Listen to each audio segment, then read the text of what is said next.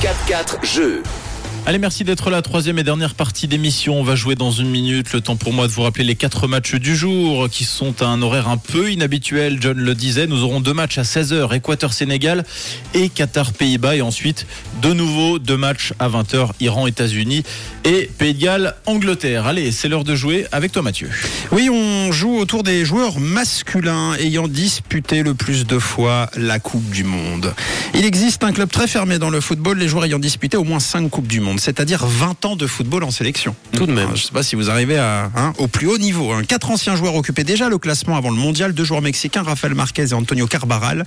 Un défenseur allemand aussi, que Fred va peut-être connaître, un défenseur allemand, peut-être l'inventeur du poste de libéraux. Becken. Non, année 80-90, légende au Bayern de Munich, Bah, c'est pas, tu parles pas de Mataos. Lothar Matthaus. Matthaus. C'est une très bonne réponse de Fred. Il est dans ce club, effectivement, euh, des cinq euh, Coupes du Monde. On a un goal italien aussi qui joue encore. En 2018, il aurait pu prendre la première place avec six Coupes du Monde, Ah, mais Buffon. l'Italie ne s'était pas qualifiée. Gianluigi Buffon, bonne réponse.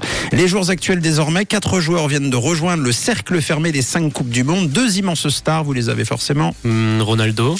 Ronaldo et Messi. et Messi, effectivement, ils sont tous les deux à- à 5 mondiaux. Et puis euh, deux nouveaux Mexicains, le milieu Andrés Guardado et un petit gardien de but qui euh, saute comme un félin, Ochoa.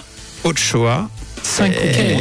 Ochoa. Cinq Coupes du Monde. Et c'est vrai que les Mexicains, vu qu'ils commencent la carrière en sélection à 17 et qu'ils terminent à 42, ça, ça- ça en fait quand même 4 dans, dans- Mais dans le classement. Ochoa, j'ai l'impression, il fait parler de lui à chaque Coupe du Monde. Il fait des, des, des compétitions incroyables. Ouais, il fait partie de, de- de- de ces, de ces grands joueurs de Coupe du Monde Ouais. qui ne- n'existent pas vraiment en club. Ouais, il est toujours en championnat français ou plus du tout Oh non, je crois que ça fait longtemps. Il a Ça joué à fait Ajaccio, en longtemps. Ça fait, fait c'est vrai. longtemps. En attendant, il a démarré son mondial par une parade sur un penalty de Lewandowski. Donc, C'est euh, il vrai. n'y a pas mieux pour faire parler de soi. C'est vrai. C'est vrai. Parmi les, les- les entrants dans le club des quatre Coupes du Monde, cette année, on en a. On a un goal allemand, Neuer. Neuer. Euh, Quatre Coupes du Monde, attention là, on est, on est juste en dessous. On a un milieu croate. Modric. Modric. bien sûr, un attaquant uruguayen qui a du mordant. Ah. Suarez. Bravo.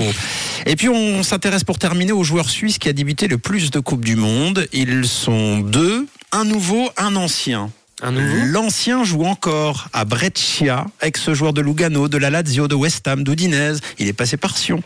Euh, il est passé par Sion, euh, le temps d'ouvrir la porte et de la refermer. Hein. Ok, Spidey Milson. 7-8 matchs, non. Bonjour, au revoir. Originaire du Kosovo, 2006, 2010, 2014, 2018.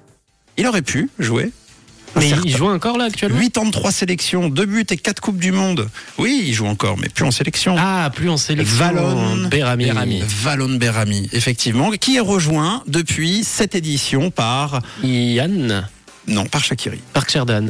Parc Sardane, 83 sélections, euh, ça c'est Valon Berami et euh, Shakiri lui en fait était déjà là en, en 2000, euh, 2014, euh, 2018, 2022 puis la 2010, sa première bien qu'il soit encore à l'époque un- qu'un jeune espoir de 19 ans. Tout baraque. Et, et tout barré. Et qui nous a bien manqué hier. Et qui Ah, c'est sûr. nous aurait bien servi effectivement. Bon bah merci euh, beaucoup Mathieu, merci beaucoup pour euh, le jeu et merci pour votre fidélité. On se retrouve demain à partir de 9h pour ça tourne par rond. En tout cas, faites bonne route jusqu'à 13h avec John. Ça tourne pas rond. Ça tourne par rond. De retour demain sur Rouge.